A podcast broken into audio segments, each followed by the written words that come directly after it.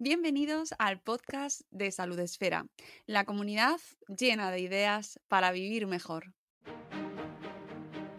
Bienvenidos a un nuevo episodio del podcast de Salud Esfera. Ya sabéis que volvemos en cada programa pues con temas eh, interesantes, temas relevantes eh, para cuidar nuestra salud, para una vida mejor. Y hoy eh, vamos a abordar de una manera, vamos a intentar que concreta y que y vamos a intentar que sea medio breve, aunque luego, oye, nunca se sabe, esto da lo que da. Pero quiero hablar de un concepto muy pequeñito en principio y muy concreto que de repente hace unas semanas me encontré pues visitando el canal de Instagram de unos, unos amigos que han estado ya aquí en nuestro podcast de Salud Esfera, que ellos son eh, Psicosalud Tenerife y que eh, publican bueno, pues eh, a menudo contenido divulgación sobre psicología y desde que le estuve aquí en el podcast y que podéis escuchar su entrevista, pues bueno, pues ya me he hecho asidua a sus contenidos y de repente un contenido me llamó mucho, mucho, mucho, mucho la atención. Dije, ay, tienen que venir aquí a contárnoslo. Así que doy la bienvenida a Sergio García Morilla. Mm, buenos días, Sergio, ¿cómo estás? Buenos días, muy bien. Encantado de estar por aquí otra vez. Él es eh, el 50% de Psicosalud Tenerife, eh, que eh, psicólogo máster en psicología clínica y de la salud con formación específica en terapia cognitivo-conductual, terapia de conducta y terapias de tercera generación. Y desde hace años te dedicas a la divulgación científica sobre psicología. Eh, los que nos escucháis habéis escuchado ya mm, anteriormente a Sergio junto a Thais Pérez cuando hablamos del libro Tu ansiedad bajo control que tengo aquí marcadito todas las páginas porque es una recomendación absoluta y que tenemos podcast entero dedicado a este libro que ha publicado Zenith eh, ya este año, el año pasado ya, no sé, Sergio, he perdido... Septiembre, del año pasado. Del año pasado. Recomendación absoluta, buenísimo para entender eh, en qué consiste la ansiedad y cómo intentar manejarla y vivir un poco mejor eh, a pesar de, de, tener ansiedad, porque esto es una cosa que nos está pasando a cada vez más personas, pero hoy no es el tema hablar de ansiedad, no lo es, es hablar de un reel, aunque ahora me he enterado que tienes otro anterior, pero es hablar de un concepto que se está poniendo, se ha puesto mucho de moda y cuando se ponen las cosas de moda, pues tienen su lado positivo y su lado menos positivo. Hablamos del concepto heridas de sanar el niño interior, heridas de la infancia, abordar eh, aquello que, además de primera suena fenomenal, Sergio. O sea, no, creo que en principio, claro, no creo que nadie tenga en principio nada en contra a decir hay que eh, sanar el niño interior, aunque ahora eh, veremos un poco en qué consiste. de, golpe, lo del niño eh, interior, niña interior, pues bueno, da, un punto de, una creencia como de, inocencia, de ingenuidad, da todo como que se guarda dentro de nosotros todavía de, esa época, ¿no? Da, como por hecho de que hay algo ahí todavía, ¿no? Entonces es un concepto curioso, atractivo, es, bonito, el empaquetamiento es lo que dices, ¿no? De, golpe entra bien. claro, entra bien y mm. quien no, o sea, todos llevamos un niño o una niña dentro, queremos pensarlo. claro, y hasta cierto punto es muy saludable eso, entendido como eh, la proactividad, las ganas de reír, el juego, el, eh, esas cosas más atribuibles a, la infancia que a, la adultez. Así que en principio sí suena muy bien. Aunque es que yo como estoy en varios canales a la vez, pero no puedo evitar que de repente me vengan mis cosas madresféricas, aunque mm, todos queremos a nuestro niño interior, pero por otro lado no queremos que los niños vayan a los restaurantes, ni a los cines, ni en los trenes, que cada vez vayan a menos sitios. ¡Ay! Pero oye, tu niño interior muy sano, ¿eh? Total. ahí es otro tema muy interesante que tú has tocado muchas veces, ¿no? La, incapacidad de esta sociedad de criar, ¿no? O sea, cada vez somos menos tolerantes a la, a la crianza y vemos patologías en cosas eh, que son simplemente niños, son cachorros humanos, ¿no? Entonces hay reacciones muy propias de ellos que los estamos tendiendo a patologizar, los queremos sentaditos, los queremos atendiendo, los queremos a edades que a lo mejor no corresponden demasiado, les ponemos diagnósticos, o sea, es un tema muy, muy, por ahí, muy interesante también, de la, otra parte, ¿no?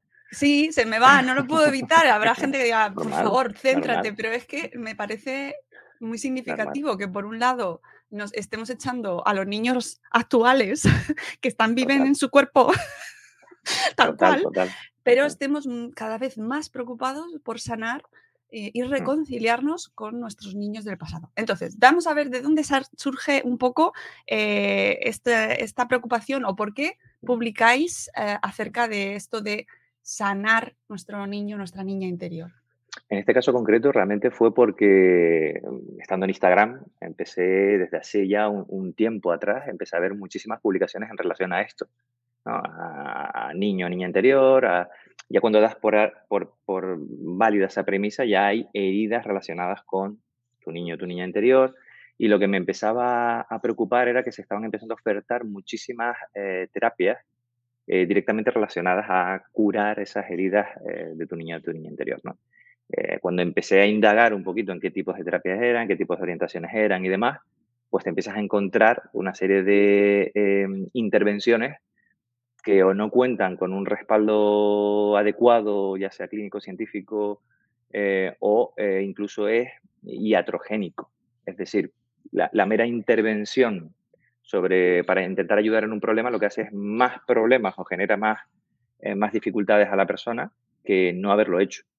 Entonces, eh, ahí es cuando me, empecé a dar cuenta de que, bueno, que había ahí, que, empezaba a haber una moda eh, que ya llevaba, eh, que, resultaba preocupante y que había que, entiendo que había que hablar de ello, ¿no? Había que también poner el otro contrapunto, había que poner la advertencia, por así decirlo. Surgió por eso y por eso nos animamos a hacer el río. Mm. ¿Y, ¿Y, qué te encuentras? O sea, cuando decides abordarlo, ¿cuál es la primera reacción o cuáles son las reacciones? Una, una reactividad bestial, claro es normal también. Intentamos siempre nosotros, intentamos desde psicosalud hablar mucho con, con muchísimo respeto, de verdad, ante incluso eh, ideas de las cuales no estamos de acuerdo o concepciones o intervenciones de las cuales no compartimos siempre respetando la creencia o, o visión del otro. Eh, el problema es que los que nos dedicamos a la salud tenemos casi el deber ético de eh, advertir de determinados peligros que puedan tener eh, determinadas intervenciones. Entonces, era un poquito, esa, era un poquito la intención. No pensé que iba a tener tanta reactividad. Si, ves los comentarios de, de los Reels, tanto en TikTok como en, Instagram, pues la verdad que había gente que o no entendía que, que, era muy interesante eso, ¿no? porque ahí podías eh, explayarte, explicar un poquito más, o directamente se cerraban ahí un punto de, de creencia fuerte. ¿no? Y había otras muchas personas que lo verás en comentarios que decían, por fin alguien lo comenta, por fin alguien lo dice, por fin alguien se posiciona en ese lado. Entonces, ves, ves que es un tema que, que, realmente está como bastante, que remueve bastante, ¿no?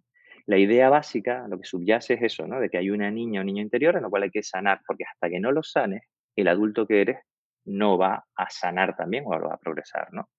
Y comentábamos que era, que era una idea eh, peligrosa por diversos motivos el, principal es que la memoria no es un archivo fijo en el cual yo puedo acceder a él, sacar una vivencia mía, observarla tal como ocurrió y volverla a guardar. Ah, la, evidencia nos dice que cada vez que accedemos a un recuerdo, involuntariamente lo modificamos. Eso es muy curioso. Hay, hay un cuerpo de investigación bestial en, en psicología del testimonio, en psicología forense, cuando se va a declarar sobre sucesos ¿no? que, tienen una repercusión judicial importante, pues lo fidedigno que es el relato, lo fidedigno que es la persona que cuenta un relato eh, en su memoria, ¿no? y se han dado cuenta de que es altamente manipulable, de una manera involuntaria. ¿eh? O sea, no, no hablamos de manipular adrede para hacer daño. Entonces, yo mismo puedo ir recordando cosas que yo voy añadiendo. A lo mejor podemos llegar a tener recuerdos de la infancia de situaciones que no hemos vivido directamente, pero que nos han dicho que hemos vivido. También se han hecho experimentos de eso. Entonces, es muy. El primer, el primer eh, problema que le veo es ese, ¿no? que la memoria no es un archivo, lo cual se manipula y se genera una narrativa. O sea, yo me cuento una historia de lo que fue mi pasado. una historia que no tiene por qué ser así, pero que en momentos determinados de mi vida necesito que sea así. No sé si me estoy explicando, me estoy enrollando un poco, ¿eh? No, no, no, fantástico. Entonces, claro, ese es el primer problema, ¿no? Porque cuando de repente ocurre la memoria, fíjate que, que, está muy ubicada en lo que es el sistema límbico, la parte de la corteza más, supuestamente más primitiva del cerebro, está directamente relacionada con la amígdala, la amígdala, perdona, que es el elemento de gestión emocional. O sea, la, memorizamos más lo que emocionalmente más nos toca.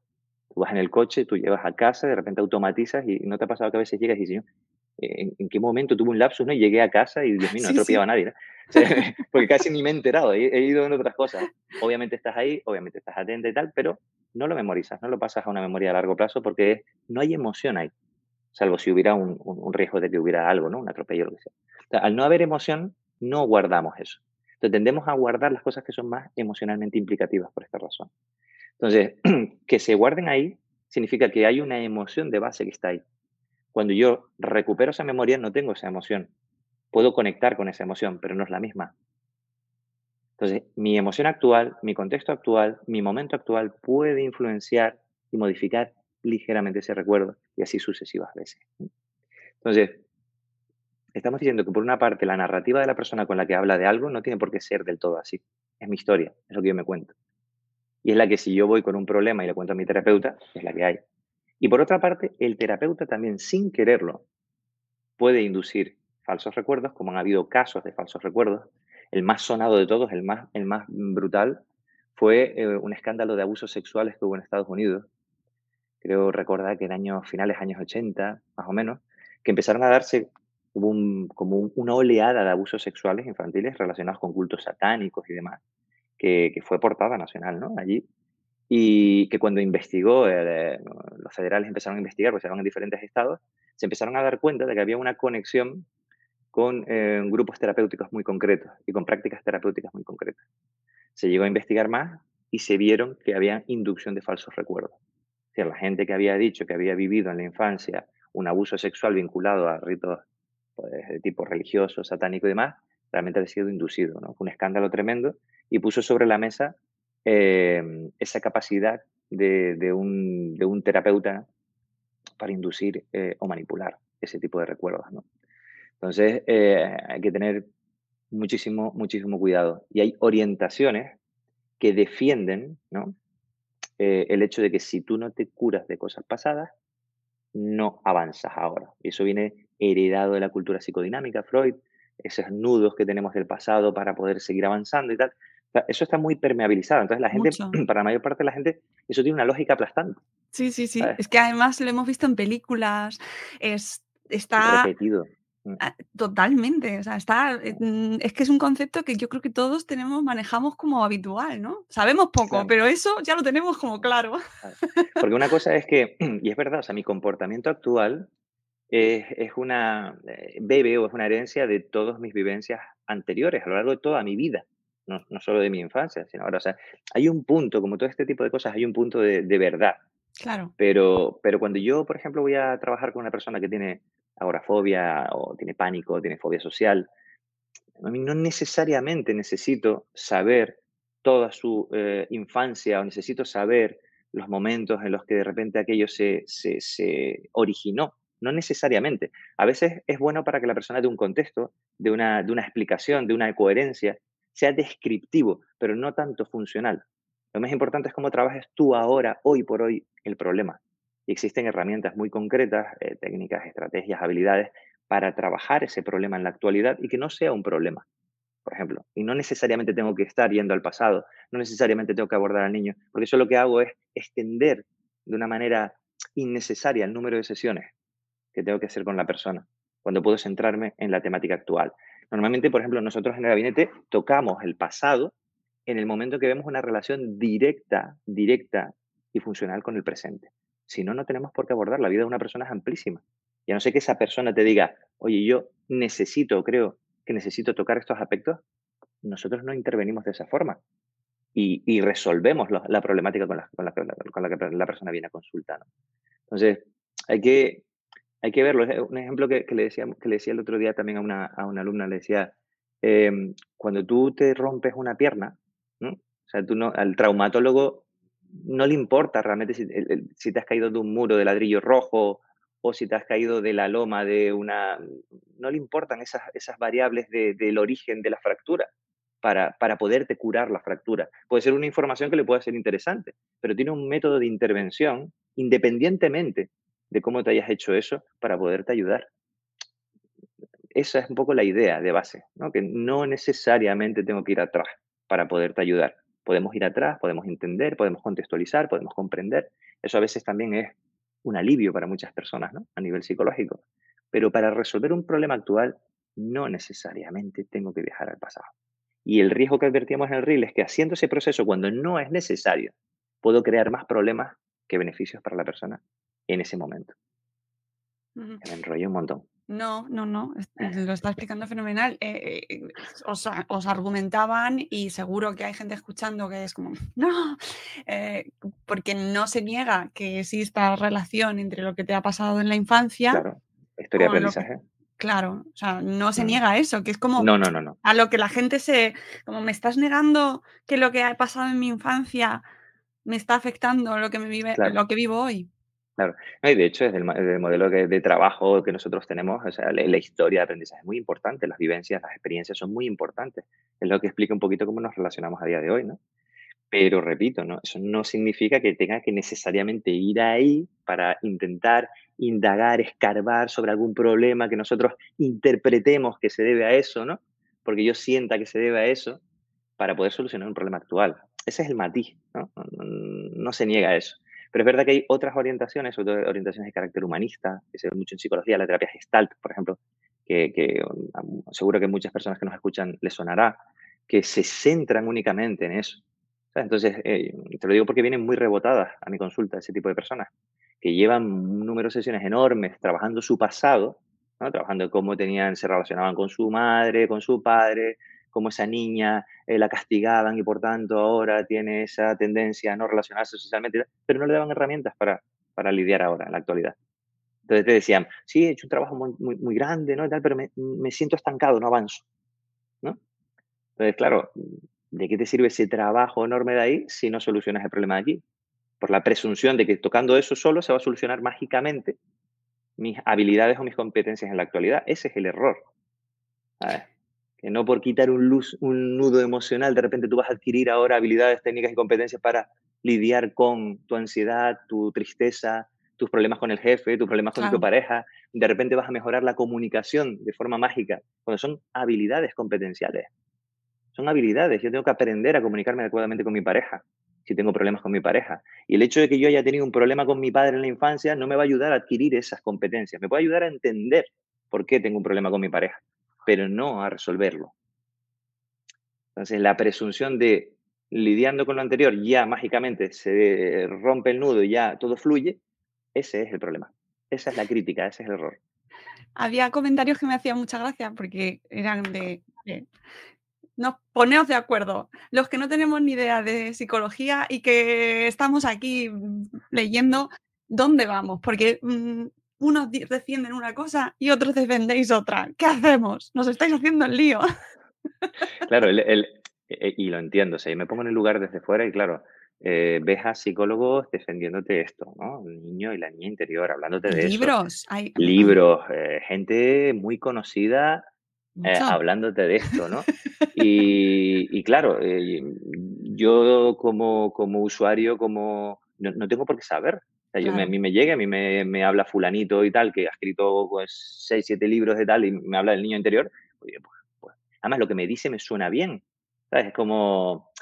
Entonces, claro, es, normal y de repente te llegan otros, eh, porque no es que sea una corriente que yo defiendo, se, defiende, muchas, muchos autores defienden esto y te dicen que, que, sí, pero que no. O sea, que no, que, no, no, que no nos flipemos con esta idea que tampoco es para tanto, ¿no? Que, que, los problemas se abordan en la actualidad, que la interacción es lo que genera el problema, o sea, que, que, uno, no se, uno no se deprime por la cara, uno no tiene ansiedad por la cara, uno, sufre una interacción y en ese momento es cuando tiene, ¿no? Y que algunas de esas interacciones tienen que ver con esos aprendizajes.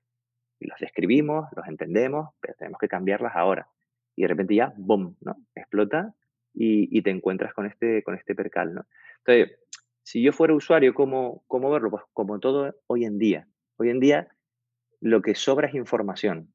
Anteriormente, hablo hace décadas, era como la lucha por adquirir la información. Hoy en día nos sobra la información. Hoy en día no, no tenemos, el, verdadero valor está en, en, practicar ese pensamiento crítico, en, ser escépticos, en, en, cuestionar las fuentes, ¿no? Y de repente uno me está hablando de niño anterior y ahora resulta que este tío me está hablando de que esto no es así. Pues, pues, si me interesa de verdad, si para mí es importante de verdad, voy a investigarlo. Voy a fuentes fiables, ¿sabes?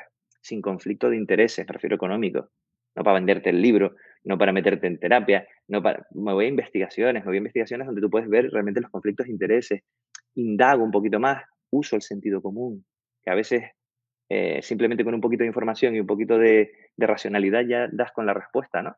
Entonces, si a mí el tema me interesa, la clave hoy en día, como cualquier otro aspecto, en ciencia, en política, en, social, es contrastar ¿sabes? las diversas opiniones y no tanto la, el fijarnos solo en una, no, no, ser extremistas, ¿sabes?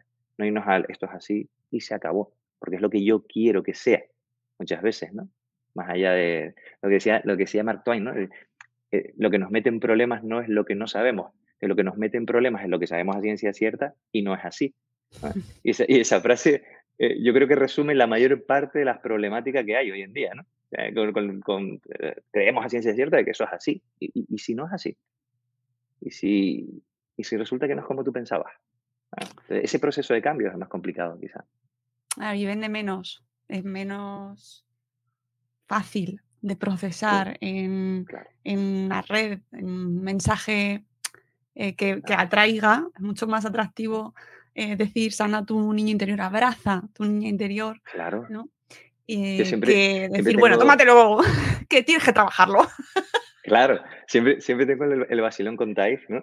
De que digo, es que, que nosotros estamos haciendo eh, eh, el tonto, pues si de verdad nos queremos forrar, nos dedicamos a, eh, hacer promesas eh, categóricas, ¿no? Porque lo, lo, los gurús y toda esta gente te, te, promete cosas. Yo, yo sé lo que tienes que hacer para ser feliz, yo sé lo que tienes que hacer para, para curarte y para tal. No, no, te da, no te da margen de duda, la ciencia es duda. La ciencia parte de la premisa de, hasta ahora, lo que sabemos de esto es esto. Hasta eh, la evidencia lo que nos dice es esto, ¿no? Es, la mejor manera de conocer el mundo, quizá la que elimina más sesgos, no es la única, no es la única manera, pero quizás sea la más interesante, sobre todo en términos de salud. ¿Tú quieres aplicar otras formas de conocer el mundo en el arte, en el cine, en el tal? Maravilloso, maravilloso.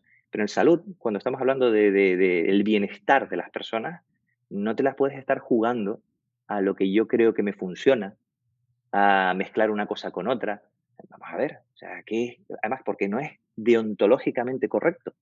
Es decir, en nuestro código deontológico, a mí mi código deontológico me dice que yo no puedo intervenir sobre una persona en un problema sin el suficiente respaldo científico. Imagínate. ¿Y eso en psicología? ¡Buh!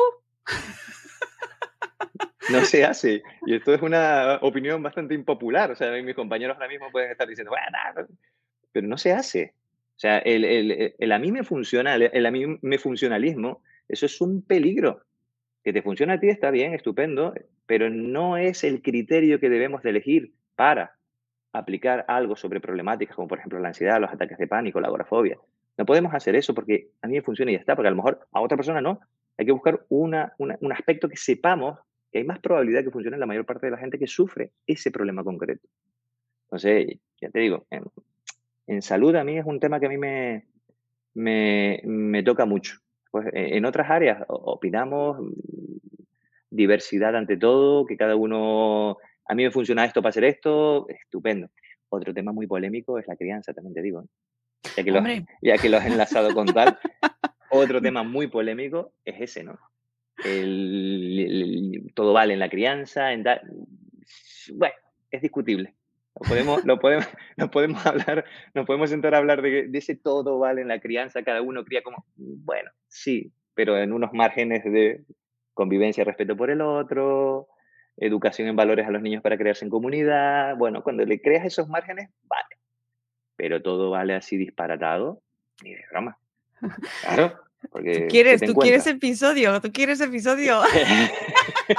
no, ¿cierto no? no te, no te Hombre, claro. Con muchas corrientes también ahora educativas que son de todo vale y nos encontramos, porque yo lo veo en mi consulta con compañeros que tienen infanto juvenil, unas problemáticas de conducta de los niños bestiales. Una falta de encaje con los iguales bestiales. Entonces dices tú, bueno, mm, no, no todo vale en crianza así como así, hay que tener una cierta visión, un cierto eh, marco por así decirlo, ¿no? No, no es nada, en plan, tú tienes que hacer así, no, desde luego que no, pero un cierto marco, entendiendo comunidad, entendiendo respeto, entendiendo que hay otro niño ahí, que, que los adultos también se conviven con otros adultos, que los niños tienen, ¿no? Y ahí ya me estoy embarrando, ¿vale? Sí, ahí ya me estoy embarrando, ahí ya me estoy embarrando. No, no, cuando quieras. Sí, sí. Yo cuando, tú, yo cuando, tú, me invites, que ya visto que a mí hablar no me cuesta. Sí, sí. Cuando mm, te, te, emplazo a. Hacemos un, un monográfico de crianza desde tu perspectiva y lo que ves tú también, que me interesa. Y así, oye, seguro que sale un programa muy interesante y estaremos de acuerdo en muchas cosas, seguro también. Porque... Yo, yo te podría hablar de las consecuencias negativas que tienen determinados estilos. Eso sí. Eso sí podríamos hablar, porque ya hemos, eh, hemos estado, estamos viendo los efectos de determinados estilos, eh, tanto los estilos que se están alabando como los estilos que se están demonizando, porque hay corrientes ¿no? ahora muy, muy fuertes dentro de la educación. Pero yo te lo quería poner esto como ejemplo, porque en psicología también hay otra idea o creencia de que, eh, del eclecticismo, que es una palabra preciosa, ser ecléctico es una palabra preciosa en la vida de un hombre, el, el hombre o la mujer renacentista, ¿no? que sabe un poquito de todo. Eso es maravilloso pero en psicología es un error gravísimo y esa es otra opinión impopular a tope. Y, mis, amigos, mis amigos, mis compañeros que me están escuchando seguramente dirán, Dios mío, ¿qué está diciendo ese hombre? ¿Cómo le dejan hablar? Silencio, ¿no? Pero vamos, el eclecticismo, si tú tienes un psicólogo o una psicóloga que se define como ecléptico, huye. Y te voy a decir por qué.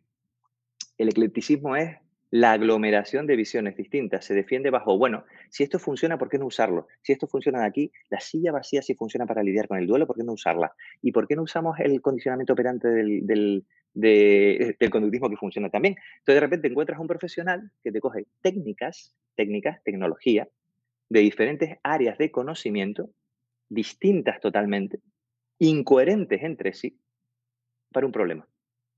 Es decir, cuando nosotros nos enfrentamos a la psicología, hay diferentes escuelas, diferentes visiones que explican el fenómeno. ¿no? yo veo el fenómeno a través, por ejemplo, de la conducta. Entendido la conducta como lo que un ser humano hace, piensa, ¿no? siente y demás. ¿no? Y eso permite, eso se llama epistemología, el conocimiento del área de la ciencia. De repente permite hacer la técnica, la tecnología, que es la intervención. Pues una estrategia, por ejemplo, yo que sé, exposición en ansiedad. ¿vale? Eso tiene un porqué de la teoría que se bebe tiene un porqué. Y cuando hay alguna dificultad, yo lo sé resolver porque tengo el cimiento sólido de la teoría. Pero si yo soy ecléptico, y a mí me ha costado, ya te digo, 15, 16 años especializarme en mi área concreta, si yo soy ecléptico y cojo 3, 4, 5 áreas distintas, lo que se dice, ¿cómo se dice? Eh, el que abarca mucho poca aprieta. Poco aprieta. Entonces, claro, ¿qué visiones tienes? Y muchas veces visiones psicodinámicas absolutamente contrapuestas a visiones eh, de terapia de tercera generación o conductistas, absolutamente, ¿eh? Eh, porque no se entienden epistemológicamente. Son, una defiende el yo y la creación de un super yo y un ego y un inconsciente, y el otro directamente lo niega. O sea, tú imagínate, y estás utilizando técnicas distintas de los dos porque eres ecléptico. Entonces, te digo, son elementos a los que el usuario no tiene por qué saber, pero si a mí me interesa mucho esto, yo empezaría a preocuparme, escuchar, investigar. Y por ejemplo, ahora la salud mental está muy en boga, Sí. Eh, la gente está muy preocupada, afortunadamente, por la salud mental. Por lo que yo me, mm, si es uno, si estoy en ese caso, yo ahí me preocuparía por cómo buscar a un psicólogo o a un psiquiatra bueno y qué criterios tiene que tener para eso. Eh, cuáles son las orientaciones para mi problema que se sabe que tienen mejor respaldo y elegiría un profesional que esté metido en eso. Tendría cuidado con aquellos porque rápidamente se les llena la boca en psicología científica, hago psicología dental y al final te hacen chorradas. O sea, hay que, hay que tener cuidado. Nos movemos en un, en un entorno, y ya te lo digo, como psicólogo, ¿vale? En un entorno que es muy móvil todavía. Tenemos falta de regulación, tenemos esas cositas que el usuario tiene que ir con cuidado. Sí, sí, porque además como se está poniendo, se habla cada vez más de salud mental, eh, cada vez hay más conversación en torno a ella, cada vez se populariza en términos pues, como este que, que nos ocupa hoy, de, del niño interior, de tu niña interior, y eso te llega, llega a cada vez más gente con, mm, yo me incluyo, eh, prácticamente cero conocimiento, ¿no? Sobre la disciplina, sobre lo que hay detrás, sobre qué corrientes hay, y entonces, pues cada vez estamos como más perdidos, ¿no? Todos, ve al psicólogo, ve al psicólogo, pero ya, pero... ¿Cuál? ¿A cuál? Y, luego... Claro, luego es lo mismo un, coach que un psicólogo, por ejemplo, o un terapeuta, o claro, claro, pero mm, ahí es un caldo de cultivo. Son, preguntas interesantísimas. Cuando se define como terapeuta y no como psicólogo o psicóloga, huye. porque el terapeuta es un, es un, es un, epígrafe legal que incluye, mm, es una especie de vacío, cualquier, cualquier intervención, ¿no? Entonces, huye o por lo menos indaga a ver a qué se refiere con terapeuta, ¿sabes? A lo mejor puede ser simplemente, bueno, una condición temporal, una cosa, habría que verlo. Pero, pero vamos, que hay elementos que sí que como usuario mm, yo empezaría a indagar, a preocuparme, a mirar. Además, la gente, yo lo noto, cada vez está más, más formada en esto. Yo noto un cambio muy grande en 10 años en, lo, que, en lo que es, ¿no? Todavía nos queda un trabajo de divulgación bestial y por eso lo hacemos. Entendido como divulgación simplemente hablar bien de la disciplina, hablar de lo que yo sé, hablar de, hablar de, de, lo, que, de lo que yo creo que la gente debería, debería de conocer. Pero ya me vienen a consulta, ya es raro, por ejemplo, la persona que me venga a consulta que no haya estado previamente en un psicólogo o psicóloga. Eso también es muy curioso el fenómeno, ¿no? De, que ah, ya el, porcentaje ya está cambiando. Cada vez me viene mucha más gente de que ya ha estado, ya lo ves en las conversaciones, tienes amigos o amigas, ¿no? Que, te dicen, bueno, empecé con el psicólogo, bueno, llevo tanto tiempo, ¿no? esa parte está súper bien porque, por lo que implica el cuidado de la salud, pero corre el riesgo de poderte encontrar con determinadas estrategias, formas, visiones, como lo del niño o niña interior, que entiendo que más allá del término y tal, bien usado puede ser interesante, pero que desde mi punto de vista, y por eso el REEL, en la clínica me he encontrado muchas cosas que no han sido bien usadas. Y, como, lo peor, o sea, lo mejor que te puede pasar es tiempo perdido y dinero perdido, lo mejor, ¿sabes? Con cierto trabajo descriptivo y tal, lo que tal. Y lo peor es que cronifique o empeore un problema. Ah, porque frustra, ¿no? Ya conozco a mi niña anterior, ya la he herido, pero sigo sufriendo, sigo tal, ¿qué me pasa? ¿Qué me encuentro? Lo mío no tiene solución, ¿no? Entonces hay que, hay que ir con cuidado. Pero vamos, que hemos sacado temas aquí a, ¿no? Ya. Anexos a tope. Sergio, yo quería hacerlo conciso, breve, acotado. Empezaste así, ¿no? Empezaste, diciendo, vamos a ser muy concretos y de repente hizo aquello. Yo creo que... ¿Cómo no cumplir las expectativas? yo creo que me veías venir, ¿eh? Puede, puede, pero... era como una advertencia que no te he hecho mucho caso.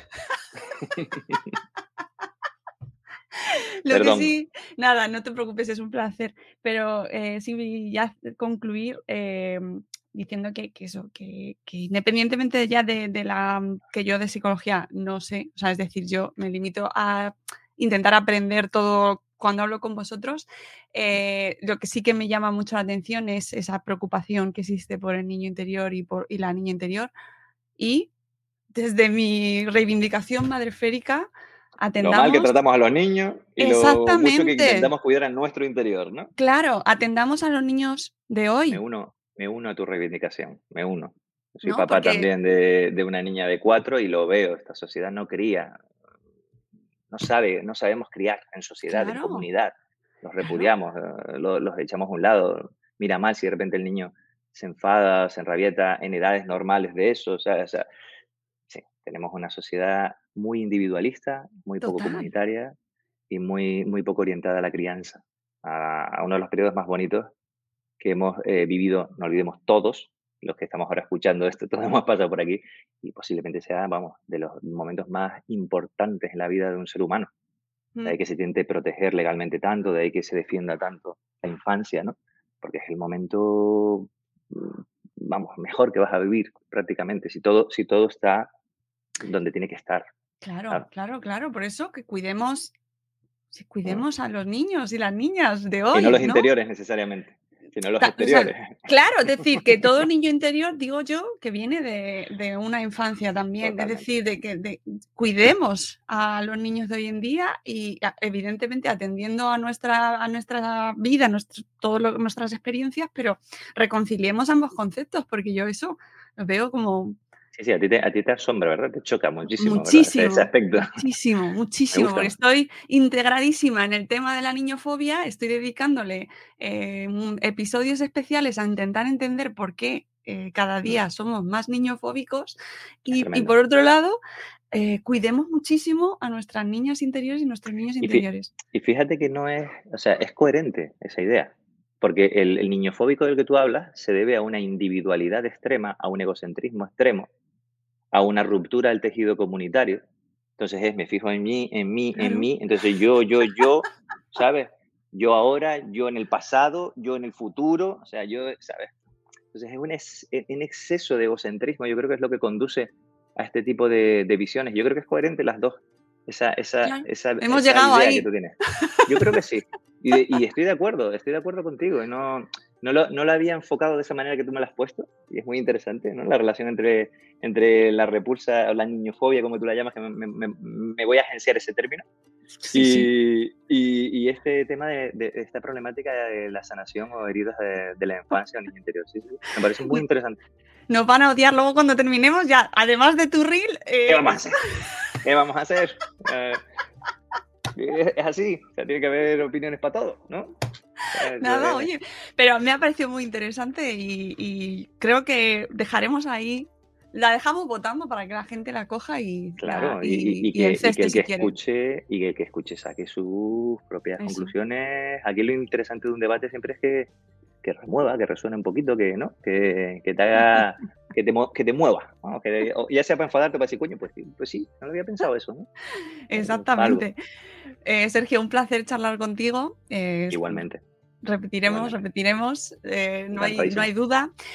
Os recuerdo a todos los que nos estáis escuchando que tenéis el programa eh, pasado de, en el que hablamos con Thais y con Sergio sobre su libro, Tu ansiedad bajo control, donde nos explican que no se ve aquí, que nos explican eh, eh, en profundidad este libro súper recomendable, ¿vale? Muy, muy interesante. Y nada, que muchas gracias y da saludos a Thais, que no hemos podido hablar hoy con ella, pero ah, mandas un saludo. La y nada, seguro que se apunta. Que nada, que sigáis. Exactamente, y que sigáis ahí haciendo contenido que, que nos dé mucho de lo que hablar. Me, apuntaré el de la niñofobia para hacer algún reel de esos también. Claro, ya me, me mencionas ahí, me mandas. Exacto. Y ahí te lo mando yo directamente. Esto, culpa de Madre Esfera. Correcto, correcto. Debido a una... Eso. Pues un abrazo muy fuerte, gracias por invitarme, un saludo a todos los que nos escuchan y nada, cuando queramos estamos aquí. Pues amigos, nos vamos. Espero que os haya resultado interesante este episodio que iba para corto, pero ha quedado medio así, medio... ha quedado lo que tenía que quedar y punto. Volveremos en el próximo episodio de este podcast de Salud Espera. Cuidaos mucho. Adiós.